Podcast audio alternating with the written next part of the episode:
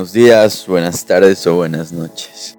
Sean bienvenidos a Shaping La Paz, el lugar donde tenemos entrevistas buenísimas, acompañadas de invitados que inciden en sus comunidades para su desarrollo.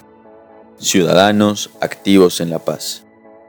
Es por ello que hoy hablaremos sobre emprendedurismo y deporte, junto a Nasur Neme.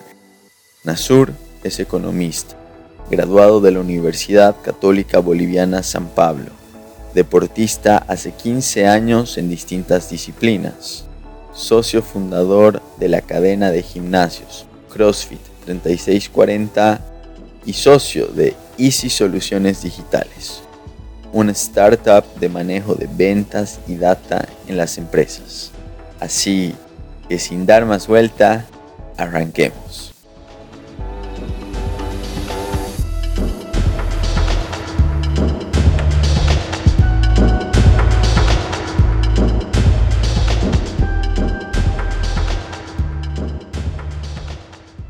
Hola Nasur, ¿cómo estás? Bienvenido.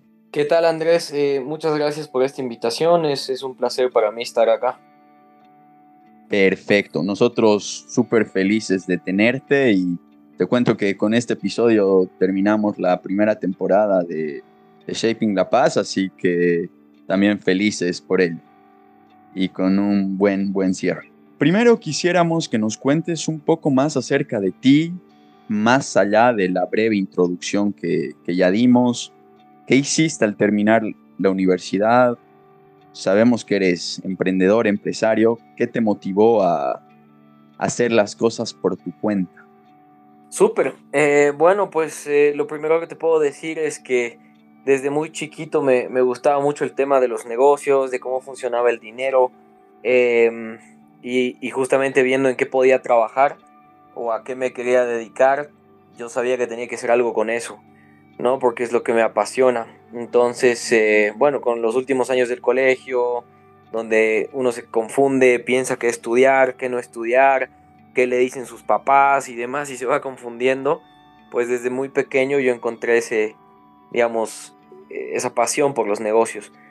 ¿no? Entonces yo tenía un tío economista que, vive en Nueva York y obviamente él, eh, desde muy pequeño yo lo conocía y era el típico tío que llegaba con regalos para toda la familia y no sé qué. Y yo decía, ¿qué hacía, no? Porque le va muy bien en la vida, claramente. Y ahí él me comentó que estudió economía, que era una, justamente una carrera que en diferentes ámbitos y desde diferentes ángulos se encarga un poco de, estudiar cómo funciona justamente el, el dinero y muchas, y, bueno, en general los recursos, ¿no? Entonces, em, al final decidí estudiar eso y ya por tercer año de universidad más o menos me metí a estudiar, a estudiar italiano porque mi plan era irme a la maestría directo apenas acabe la, la U. Terminé el italiano eh, ahí con los de la Dante que tenían convenio en la católica y se presentó la oportunidad del CrossFit. ¿no? Justamente en la católica hay esas materias religiosas que, tienes que tomar tres. Eh, y en una de las que tomé me reencontré con otro amigo que tenía desde colegio, que es Pato, Marco Salinas. Y empezamos a hablar de, fitness, de que siempre nos gustaba entrenar, eso, el gimnasio y todo. Y ahí me habló de CrossFit, Entonces me reencontré con él. Y ya para último año de universidad tuve, tuve la chance de, de hacer esto y pues yo no soy mucho de pensar las cosas o, de perderme oportunidades en la vida. Y así es como decido lanzarme en último año de, universidad, en plena tesis, con materias, con, todo el estrés de ese último año. Eh, y hacemos CrossFit 3640, ¿no? Teníamos 21 años en ese entonces. Súper, súper interesante y yo concuerdo contigo que a veces las decisiones que no se piensan tanto son al final las que hay que tomarlas y, que al final resultan ser las mejores, ¿no? Yo, yo coincido contigo. La verdad es que sí. Y, contanos cómo, cómo está yendo el CrossFit 3640, cómo, cómo la llevaron en la pandemia, cómo va ahora. Eh, bueno, gracias a Dios, y yo creo que en los negocios y sobre todo cuando tienes una sociedad, tienes que tener mucha suerte de que haya sinergia con todos y, y un buen equipo de trabajo. ¿no? Y eso siempre agradezco eh, a los tres socios míos que hemos sabido sobrellevar todo adelante desde el minuto uno, con los miles de problemas que hemos tenido, eh, incluida ahora la pandemia. ¿no? CrossFit 3640 cumple 7 años este 15 de febrero. Eh, es increíble cómo ha pasado el tiempo. Hoy tiene dos sucursales, tiene más de 15 personas en el staff trabajando y una línea más de importación de equipos de gimnasio, ¿no? que es justamente a lo que adaptamos con la pandemia para toda la gente que quería tener su gimnasio en casa o si no bien un gimnasio grande, algo para entrenar. ¿no? Entonces vimos la necesidad de, de traer y, vender equipos eh, porque también nos conocían por eso, ¿no? Decían estos nos van a aconsejar mejor y nos van a traer equipo de calidad a buen precio. Y pues ahí es en pandemia como nace eh, la línea de, de, home gyms que le hemos llamado equipment para casas, para edificios, que ya fue creciendo, ¿no? Ahora nos llaman ya para licitaciones. Eh, y en los proyectos de construcción, que normalmente ahora ya los edificios incluyen un espacio de, gimnasio o de trabajo, digamos, para ejercicios, pues nosotros hacemos la importación de eso. Entonces prácticamente hemos sobrevivido la pandemia con clases así por Zoom y aparte alquilando el equipo que ya teníamos acá nosotros, que la gente se llevaba a sus casas y nos pagaba al mes por tener nuestro equipo en casa. Y aparte, obviamente, trayendo esto, ¿no? Y habiendo hecho esa, esa línea más. Buenísimo. Justamente creo que igual se trata de, diversificar todo, no, no depender solo de, no sé, de una sola fuente de ingresos. Correcto. O de adaptar, ¿no? Porque muchos emprendedores que no han sabido adaptarse, pues murieron ¿no? Y siempre decimos eso, el que no se adapta en esta vida se muere, porque de la noche a la mañana las cosas se digitalizan o hay algo nuevo, moderno, em, que obviamente deja obsoleto lo que ya antes existía, ¿no? Entonces tienes que estar pilas con eso en tu negocio, sea lo que sea que hagas, porque si no te quedas atrás. Y ese es un tema ahora que lo tocas que me gustaría hablar un poco más el tema de los emprendedores, ¿no? Es, es fácil, bueno, no sé si es fácil emprender, quizás es fácil tener la motivación al inicio, pero de ahí ya se complica. Y yo leí unas estadísticas que no me animo a decirlas porque no, no tengo el dato exacto, pero de no sé cuántos emprendimientos que nacen al tercer año, la mayoría ya no existe, ¿no? Entonces, aparte de adaptarse, como tú dices, ¿cuál crees que es, no sé, las razones o las acciones que te permiten pasar ese nivel de e, esa vara que es o, te quedaste o, o, lo hiciste? Sí, es bien interesante estos tres años porque la mayoría de los negocios, o sea, es en general, no, no de, de un rubro en específico, que pasa los tres años ya se queda. ¿no? Y eso es eh, un promedio, así como lo dices, de estadística que hay. Em, emprender no es fácil, ¿no? Eh, la universidad no te lo enseña, ninguna carrera yo creo que te lo enseña, por más que le pongan el nombre bonito de, de creación de empresas, de negocios, de lo que quieran llamarle. Eh, de hecho, en pandemia, otra de las líneas de ingresos que tenía era redactar documentos de entrenamiento, reinventarme, ¿no? como que compartiendo un poco lo, que sabía ahí y aparte salió esta idea ya con justamente uno de los socios de Easy, que es Mauri Barrera, el monito. Me dijo, hagamos algo, ¿no? Porque vio que yo también me gustaba redactar, hacer guías. Y en eso eh, sacamos el manual del emprendedor boliviano. Y si literal ves la tapa de este manual, dice todo lo que no viste en la universidad ni en ningún libro. ¿Por qué? Porque son cosas que aprendimos emprendiendo. Y es lo que siempre decimos, ¿no? A emprender se aprende emprendiendo. Porque o te tiras de cara y, bueno, a la siguiente no cometes esos errores, pero si pasas esa brecha de haber cometido los errores y luego corregirlos, pues ahí está, y ahí están muchos secretos en esa guía que nosotros damos de cómo se emprende, ¿no? Desde cero, desde dónde tienes que abrir tu NIT, eh, cómo tienes que registrar tu marca, algunos consejos de marketing digital, porque aquí igual hablan harto de marketing digital y en verdad que nadie lo hace como tal, ¿no? Como marketing digital. Entonces, en sí, yo creo que ninguna carrera te lo enseña.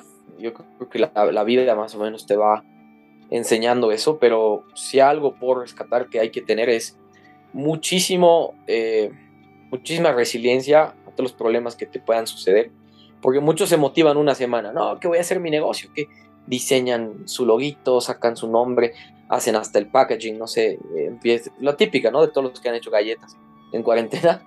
Y ahora, ¿cuántos de los que hacían galletas en cuarentena siguen haciendo galletas?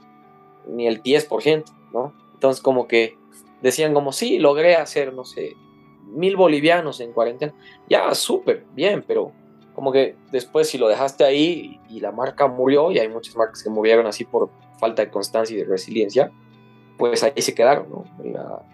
el, factor más común, por así decirlo, es como que eh, se emocionan una semana y luego se les pasa esa emoción y dicen, no, es otra cosa, qué flojera. Porque ya cuando demanda esfuerzo o realmente estrategia, es como, ya dicen, ah, qué flojera. Total, total. Y aquí entra el tema de la disciplina, ¿no? Que yo te decía que la motivación tiene que estar, con eso se inicia, pero al final lo que define el éxito, yo considero que es la disciplina. Sí, sí, en todo. Totalmente. En todo. Y bueno, mencionaste a Easy, entonces quisiera que también nos cuentes más allá del CrossFit 3640, cómo te va con Easy, si tuviste algún otro negocio. Eh, sí, haber hecho muchas cosas, yo creo, en la vida. Eh, como te digo, creo que esto es algo con lo que se nace, el pensar cómo más puedes eh, hacer dinero, ¿no? Y cómo funciona el dinero. Y es bien interesante porque antes de contarte un poco de Easy, para hacerlo rápido, eh, yo no pensé que mis redes iban a crecer como han crecido, o sea, a nivel personal, te digo, no las de los negocios. Y es como que yo compartía, no sé, algunos tips de, de ejercicios, de nutrición o alguna pregunta, respondía eh, que la gente tenía eh, total, con total honestidad y ciencia, sobre todo, que eso es lo que intentamos, no la típica de, ah, como saco abdominales, tomate este tecito, digamos. No me gustaba ese tipo de interacción. Entonces, como que la gente me empezó a seguir por eso. Luego compartía mis viajes, a mí me gusta viajar mucho, Em, creo que es, no sé, mi, top uno cuando pienso en ahorrar dinero para qué, no para tener el eh, gran auto o una, un departamento último modelo, sino para viajar. Y ahí es como fue creciendo. Entonces, ¿qué gané con esto? Que cuando viajo, digamos, por placer, lo puedo convertir en negocio. Y al final me acaba saliendo gratis el viaje. Eh, ¿A qué me refiero? A veces público que estoy yendo, no sé, a Estados Unidos y me piden encargos, aprovecho mis redes que son que tienen más seguidores y pues así con unos 10 encargos puedo cubrir todos los costos, al menos si no termino ganando, ¿no? Porque a veces, obviamente, la mayoría intenta ganar, pero eso es increíble porque llega el punto que hasta puedes tener placer o disfrutar tus viajes totalmente gratis, ¿no? Y eso he hecho los últimos años. Em, trayendo, no sé, un, el nuevo iPhone, una computadora, cosas que allá te salen más baratas que obviamente no llegas aquí como contrabandista con, con 10 computadoras, ¿no? Porque tampoco es correcto, pero, pues una computadora no, no le hace mal a nadie y, acaba siendo igual más barata que lo que cuestan aquí. Eh, y ahí ya entrando al tema de Easy, pues como hice con Mauri este manual del emprendedor, creo que hemos conectado bastante con él. Eh, vio también cómo yo me muevo en el tema de ventas, cómo me apasiona todo esto, que me dijo, oye, ¿no te animas a hacerme una consultoría para mi emprendimiento? Y le dije, ¿qué necesitas? ¿no? Y me dice, quiero ver mi proceso de ventas y creo que puede ser un buen aporte. Y le dije, bueno, claro, por supuesto. Y así es como que empecé a estudiar y a meterme al mundo de las startups, que antes no tenía idea, eh, pero me encantó porque obviamente pude también desempolvar algunas armas de mi carrera que, que no utilizaba, algunos cálculos, algunos pronósticos, algunas herramientas para hasta ver el tema de precios, ¿no? que muchas veces los analizamos en conjunto con, con eh, el Mauri. Y ahí en tres meses que me pidió una consultoría que era, obviamente no como amigos, ¿no? Me pagó así súper bien. Eh, reformulé un poco el idioma en el que vendían la herramienta porque antes era muy robótico, por así decirte, o te hablaban en términos que no ibas a entender. Eh, llevamos un poco eso al español y empezamos a hacer entender a la gente que era easy y a vender y, a, y empezar a vender como locos eso ayudó bastante al crecimiento de la cartera de clientes de la empresa y ahí me dijo, oye, no, súper bien, me gustaría que te quedes. Y yo le dije, no, mira, tengo mis gimnasios, yo entreno, compito, viajo un montón. Me dijo, no, porque sabes, tranqui, en Easy trabajamos por métricas, ¿no? Es decir, domingo ponemos metas que si yo las termino el martes, pues el resto de la semana estoy tranquilo. Y así trabaja la mayoría del personal en ventas, ¿no? En, en, en Easy al menos. Eso me gusta porque el, típico empresario boliviano o la típica empresa que ya va años, hablemos, no sé, de grandes empresas como bancos, como, no sé, las, las más grandes que te puedas imaginar, los tienen ocho horas a sus empleados o más viendo el techo. O sea, puede que en dos horas ya han hecho su trabajo y están viendo el techo, entonces son infelices. Y en economía de la, de la felicidad, justamente alguien más infeliz es menos eficiente en su trabajo y alguien más feliz es más eficiente. Eso es natural entenderlo. Entonces nosotros hemos dicho, hay que sí, ese modelo de negocio y así es que en Easy trabajamos. Y nosotros les decimos, si quieren viajar, viajen, quieren trabajar desde Cochabamba o desde Hawái, háganlo. Es más, no tienen ni vacaciones limitadas. ¿no? no es que tu primer año sin vacaciones, el segundo solo 14 días, luego tienes que trabajar 10 años eh, como mula y vas a tener 21 días. No, o sea, nosotros si quieren viajar, viajan. Eh, si han terminado sus tareas el miércoles, el resto de la semana pueden tomársela libre. Entonces eso es lo que nos distingue mucho en Easy. Y ya ha pasado el tiempo que le acepté quedarme allá a la cabeza de las ventas, pues nace la oportunidad de que me convierta en socio, ¿no? de que invierta. Y era buena plata la que había que poner. Yo dije, uff, otra vez, esto es retroceder para mí, ¿no? Por todos los ahorros, incluso prestarme de nuevo. Y dije, no, esto lo vale. Yo ya estuve ahí un par de meses y vi cómo crecía la cosa, ¿no? Además que ah, cabe resaltar que Easy es la primera startup boliviana que es acelerada por una aceleradora boliviana, ¿no? Eh, y hemos sacado un ticket de, de inversión de 200 mil dólares de Scalatech, eh, que trabajan con la Fundación Solidez, justamente. Entonces ahí es que nos hemos disparado, ¿no? Y de una cartera de 128 clientes cuando yo entré a la consultoría, hoy tenemos más de 500. Y bueno, por ese lado también, ¿no? Negocios nuevamente, mi pasión, área de ventas, armar el equipo, hacerlo crecer. Y bueno, en eso estoy ahora, ¿no? No, súper interesante. Eh, y antes de irnos al corte de esta, de esta primera fase, porque luego vamos a hablar un poco del deporte. Claro. Yo quiero preguntarte cómo equilibras tu día con, bueno, con, a ver, con Easy son las métricas, eh, no sé cuánto tiempo estás en el gimnasio, porque creo que es súper importante llevar una vida también equilibrada y darse tiempo para uno mismo. Sí, eh, estoy en una etapa muy difícil. Eh, de hecho, no es nada saludable el alto rendimiento y eso ya vamos a hablar en la, siguiente etapa. Pero ahorita es muy duro porque entreno como 3, 4 horas por día. A veces tengo dobles turnos.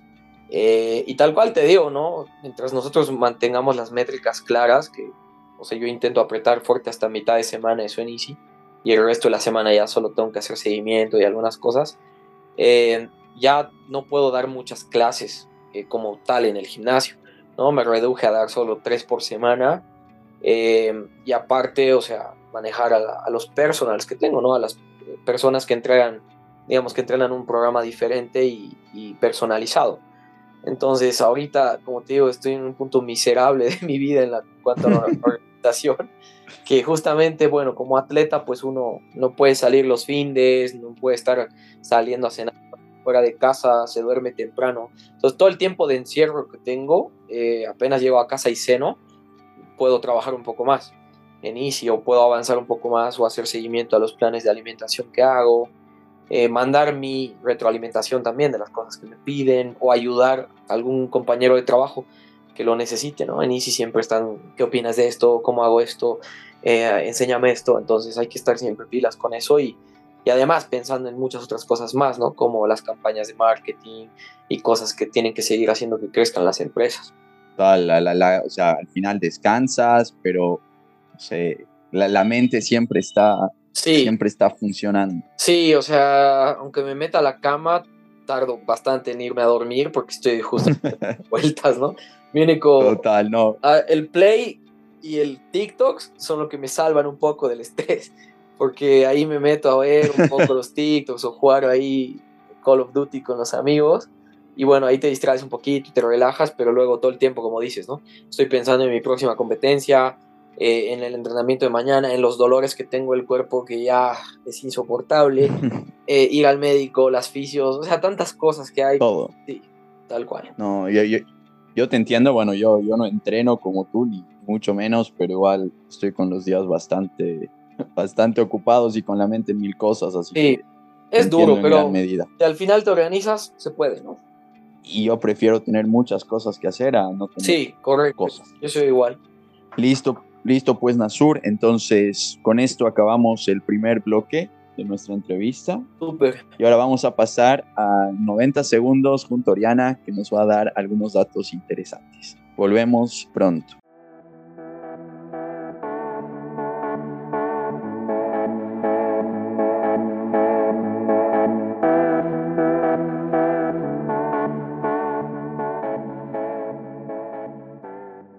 Estos son los datos del día. A continuación mencionaremos los incentivos a deportistas bolivianos. El gobierno nacional reanudó el incentivo en su etapa de preparación y competencia para más de 2.000 deportistas bolivianos de élite, que representan al país en eventos internacionales. El ministro de Salud y Deportes Jason Ausa dijo que por encargo del presidente Luis Arce Catacora se ha dispuesto a poner en marcha el programa de desarrollo de deporte competitivo PRODECOM, que apoya al deportista con pasajes aéreos, indumentaria, entre otros. Por otra parte, el gobierno retribuye con un incentivo económico el esfuerzo de medallistas bolivianos en Juegos Suramericanos de Argentina, el 16 de mayo de 2022, el presidente retribuyó con incentivos económicos valuados en 101 mil bolivianos a los 11 jóvenes deportistas entre 14 y 18 años que obtuvieron medallas en los terceros Juegos Suramericanos de la Juventud, realizado en Rosario, Argentina en 2022, en pasadas semanas, y comprometió eh, seguir con el apoyo del gobierno para que se continúen cosechando logros para el país. Los deportistas bolivianos ponen el esfuerzo físico y mental que se necesita todos los días. Debemos sentirnos orgullosos de tener atletas que se esfuerzan cada día para dar lo mejor de sí mismos. Sin embargo, lo más importante de todo es, ¿qué opinas tú de los incentivos para deportistas bolivianos? ¿Te parecen suficientes? Volvemos con nuestro invitado.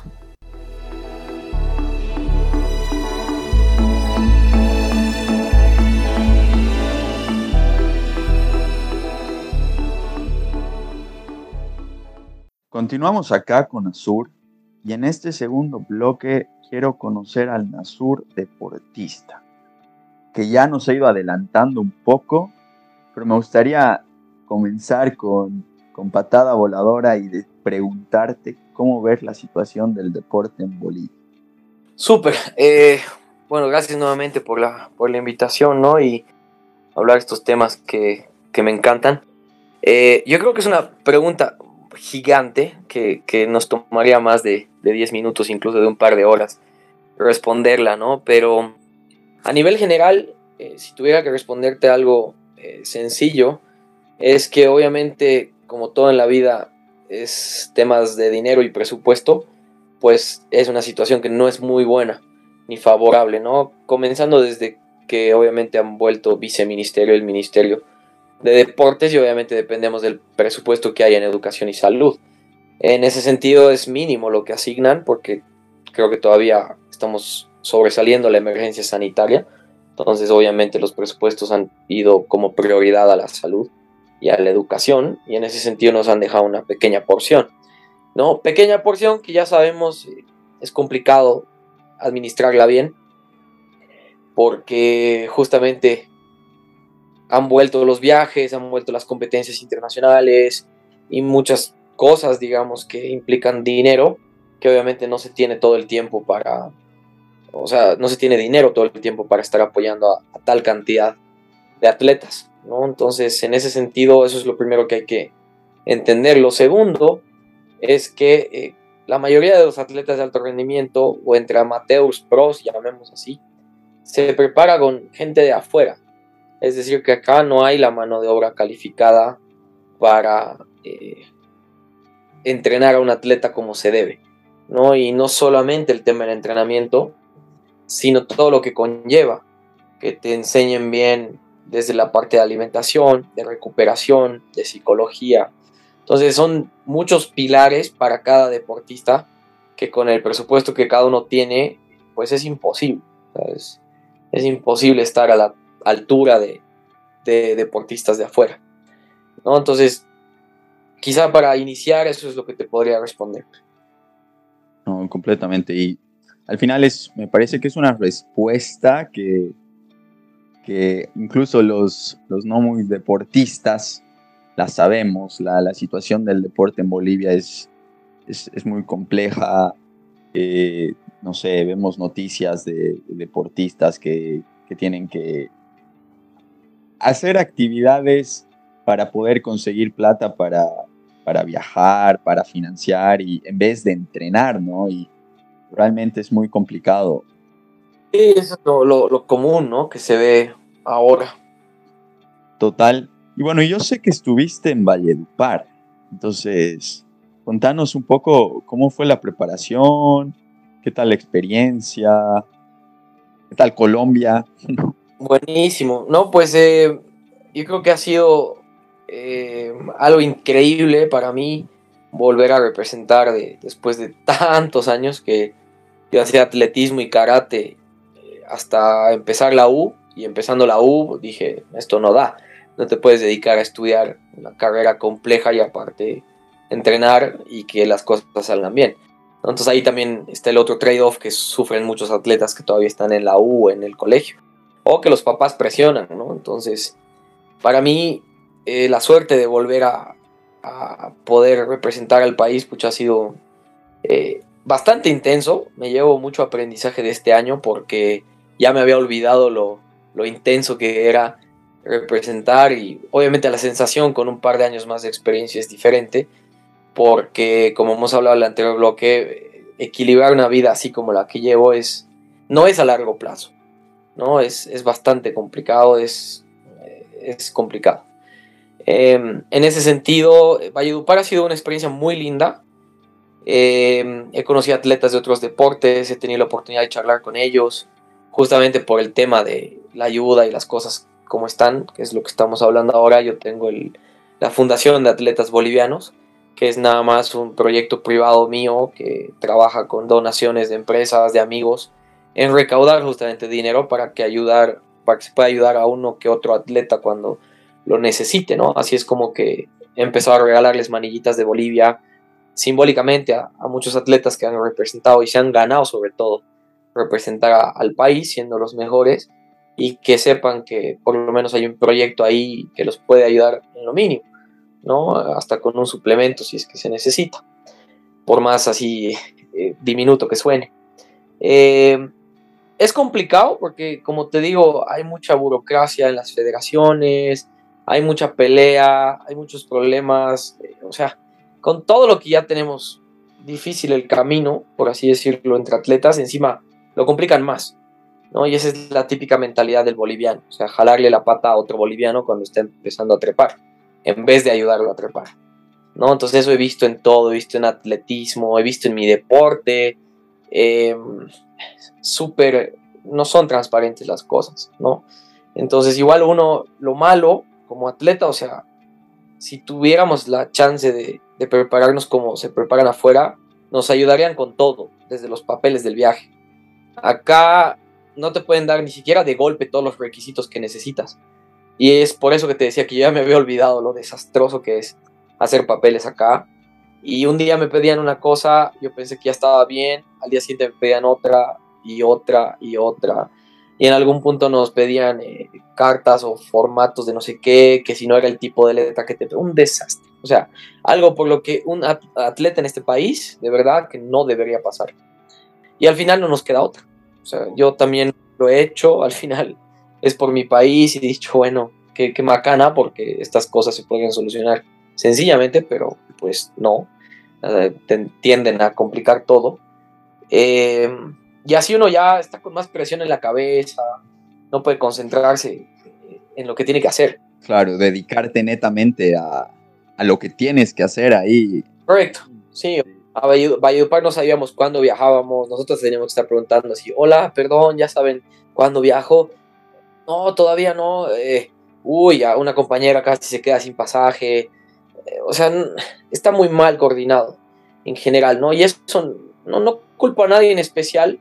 Es, es la típica dejadez que tiene el boliviano de hacer las cosas a último momento. Es más, te adelanto que en 10 días empiezan los Juegos de Sur en Asunción y no sabemos cuándo viajamos. O sea, yo sé que compito el 3 allá, de octubre, lunes, y no sé cuándo viajamos, o sea, no, no, tengo, no tengo itinerarios, la otra vez no sabían si teníamos maletas, ahora no sé si tenemos maletas, o sea, hay que estar ya con todo eso, ¿me entiendes? Ya a la defensiva, es, es, es así más o menos.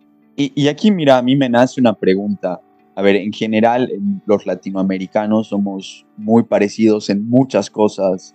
Yo te cuento que yo estoy viviendo en Colombia y justamente uno identifica patrones, ¿no? Patrones culturales del latino.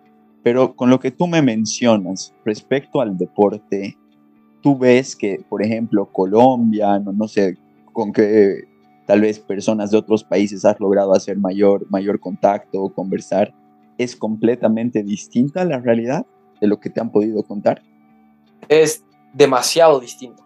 O sea, nos llevan años luz, pero años luz en, en organización, en preparación, en presupuesto, en ¿Me entiendes? Es como yo voy tres años en este deporte, en alterofilia, y en tres años he llegado a representar al país contra un tipo que iba siete, diez años antes que yo. Eh, pero cuando yo voy y tengo 28 años a Colombia y les pregunto a los de mi categoría cuántos años tienen, en promedio tienen 21 a 24 años. Y entrenan desde los 6. O sea, imagínate, ahí está la primera diferencia, que ahí desde niños pueden vivir de eso y dedicarse, porque tienen ítems, presupuestos y, todo correctamente asignado. Colombia, ya que estás viviendo ahí, te voy a comentar un, un tema que Ernesto Lucerna era el ministro de Deportes que cambió todo en Colombia desde el año 2012-14 con el proyecto Cual Deportes. Él es eh, justamente un ex campeón mundial de squash, que además es abogado entonces, como te digo, tienes que tener profesión y tienes que haber sido deportista para dirigir el deporte de tu país. Eh, y el medallero en bolivarianos, Venezuela lo tenía como líder hasta la gestión de Lucerna. Eh, entra Lucerna y nunca más lo dieron la vuelta. O sea, ahorita Colombia es líder y creo que se nota en todos los deportes, sobre todo en el mío. ¿no? Realmente en alterofilia ya, ya los están dando de baja hasta, hasta los americanos y es impresionante por la escuela que, se han traído, ¿no? Desde los búlgaros y los rusos que han ayudado mucho a, que mejore, mejore, digamos, la preparación en general de los deportes. Entonces, desde los predios que tienen, desde, yo te digo, estando en Valledupar, y ahí con la mano en el corazón y mucho dolor te lo digo, nuestros atletas bolivianos, N deportes, no me refiero a uno en especial, estaban con tres pizzas en su plato de comida, gaseosa, eh, y sin medida. Y si tú veías al equipo de Colombia de mi deporte, tenía a su nutrióloga con una hoja impresa de cuánto comía quién. Y era eh, Javier Mosquera, ok, tanto. Eh, Pancho Mosquera, ok, tanto. Y se lo pesaban, pero así en plena Villa Olímpica. Tenían todo el equipo a su lado, apoyándolos y, y haciendo el corte de peso como se tenía que hacer o alimentando correctamente al atleta, ¿no? Nosotros era como, a ver, me antojé pizza, ok. Me antojé esto, ah, ok. O sea, después... Es, completamente distinto. Sí, porque no tenemos ni el conocimiento, ¿no? Yo no te digo que me pagues una nutricionista que me lo pese mi comida, pero yo he invertido mucho en saber cuánto necesito pesar en mi comida. Y yo lo hago, pero, pero yo soy uno de 200. ¿Y, y cómo tú crees, eh, con, con, bueno, con la experiencia que tuviste allá, conversando con, con colombianos, ¿Cómo tú crees que podríamos dar un primer paso en el país para mejorar esta situación, esta dejadez que tú me mencionas? Lo primero, yo he hablado con Oscar Figueroa. He tenido la chance de almorzar con él en el último Panamericano y Oscar Figueroa es un campeón olímpico de pesas, de los pocos que ha sacado oro en Olimpiadas, eh, que está apuntando a ser ministro. Es una de mis metas también en este país, porque a la larga, o sea, tengo que dejar algo, tengo que dejar una huella, algo diferente a lo que ya tenemos.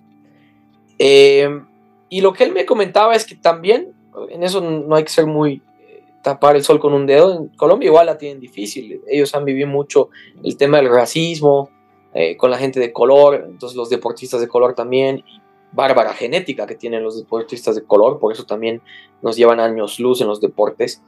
Y acá lo primero es que tenemos que recuperar el ministerio como tal, ¿no? como era y eso implica también asignarle un presupuesto a la talla de ser un Ministerio de Deportes. Lo segundo que yo veo, y en lo poco, todavía poco conocimiento que tengo de administración pública, es que gastamos en macanas. Gastamos en macanas eh, porque se podría usar mejor el dinero que tenemos. En un ejemplo rápido para no comernos todo el tiempo de este, de este blog, eh, te puedo decir que en atletas bolivianos también es difícil, porque te escriben 20 para que los apoyes, no hay presupuesto para apoyar a 20. Entonces, ¿qué hacemos nosotros?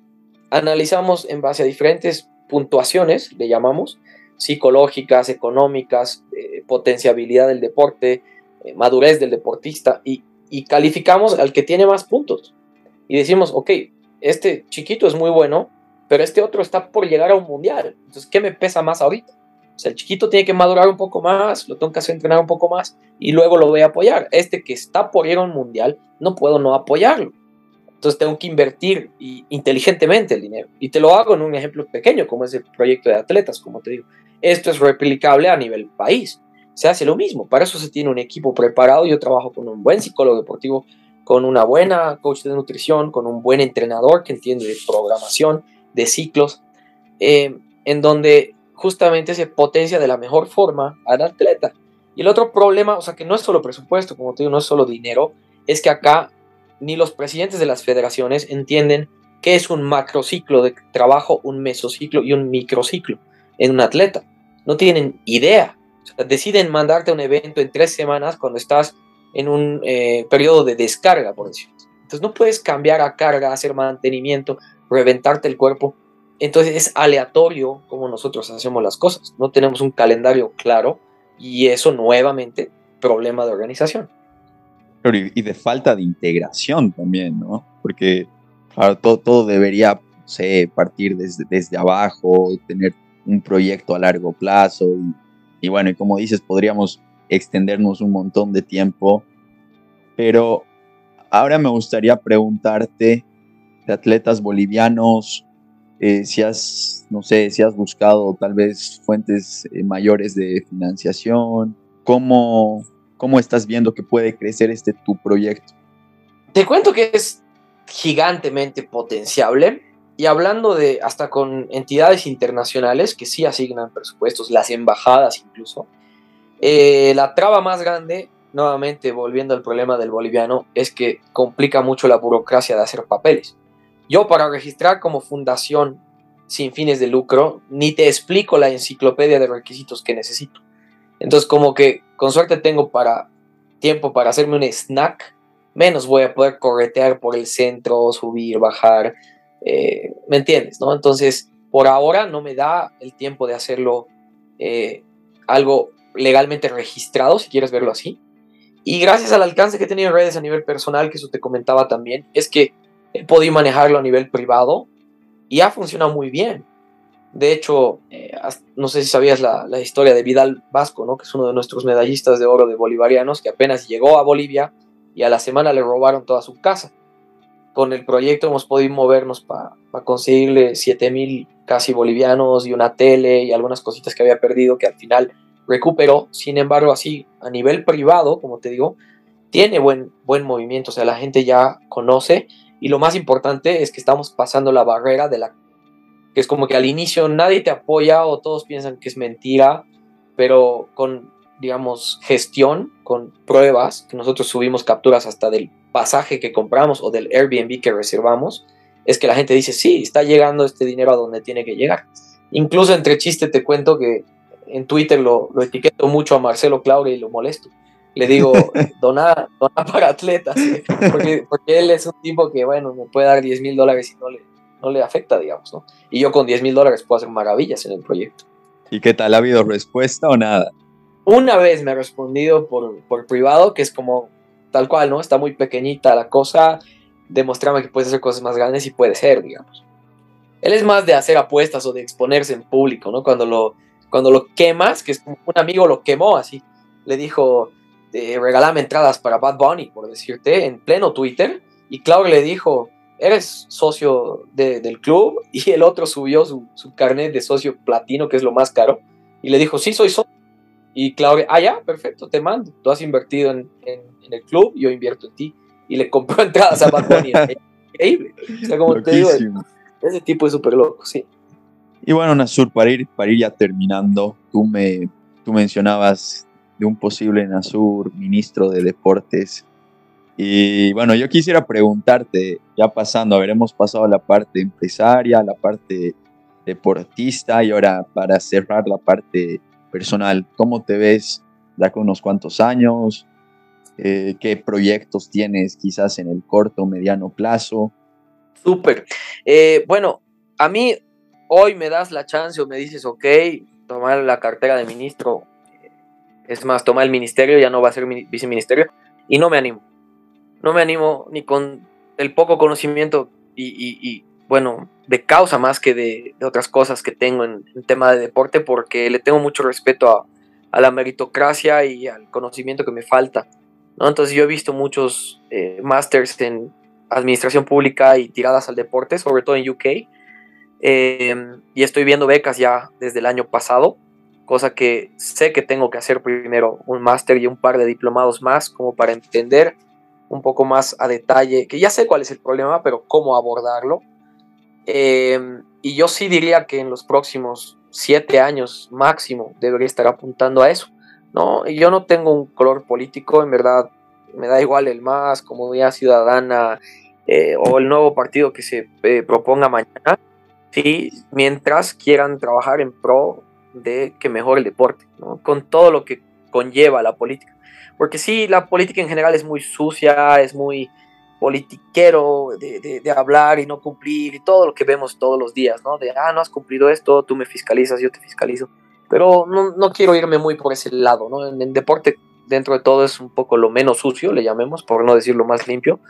Pero al menos eh, creo que ahí se puede dejar una buena huella, ¿no? Eh, con, cambios sencillos, como yo te digo, educación física, la materia en el colegio es una burla, eso ojalá escuchen muchos directores de colegio esto, pero no es ir a patear pelota una hora los viernes cada semana, ¿entiendes? Yo desde ahí enseñaría qué es un macronutriente o cómo debería alimentarse la persona, y no necesariamente para el deporte, simplemente para que entiendan que hasta el mismo cerebro humano, si te alimentas mejor a nivel cuerpo, pues aprendes mejor y la salud eh, también es mejor para el estudiante, ¿no? Entonces hay cosas que cambiar desde las bases como eso. O sea, yo era otro de los chicos de colegio que desayunaba marraqueta con Coca-Cola, pero porque mis papás tampoco tenían idea, ¿no? De nutrición. Ah, era que qué rico. Súper, mi sándwich en marraqueta, mantequilla y Coca-Cola. Y me acuerdo, o sea, y ahora digo, uy, claro, con todo lo que sé hoy, qué vergüenza. Pero en esa época no sabía. Sin embargo, no está mal no saber. Pues es que alguien tiene que, que hacer ese cambio y enseñar, ¿no? No, completamente. Y bueno, yo creo que tendríamos un, ministro de lujo, así que esperemos que, que se dé así. Y como dices, la meritocracia es algo que yo considero igual que en el país, eh, bueno, no la aplicamos en general. Así que nada, adelante. Una última pregunta. Me has dicho que te gusta viajar. ¿Cuál es el siguiente plan de viaje aparte de Asunción, ¿qué lugar te gustaría conocer? Eh, bueno, justamente no conozco Paraguay Asunción, ahí fue el, clic, así que ese país ya está ahí, check. Pero bueno, mis raíces no son de acá, ¿no? Eh, desde mis abuelos hay una mezcla egipcia, turca y libanesa en mi sangre.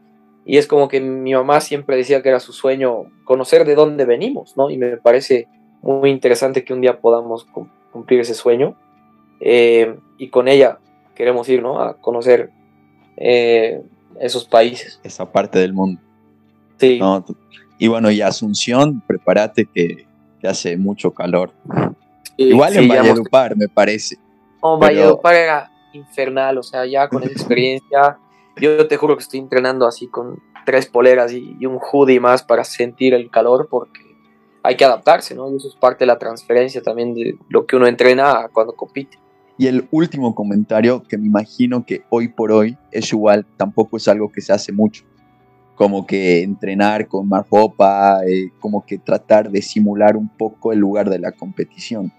¿O sí? Ese, ese último comentario resume lo más importante de lo que es prepararse en cualquier deporte, ¿no? Y es la transferencia.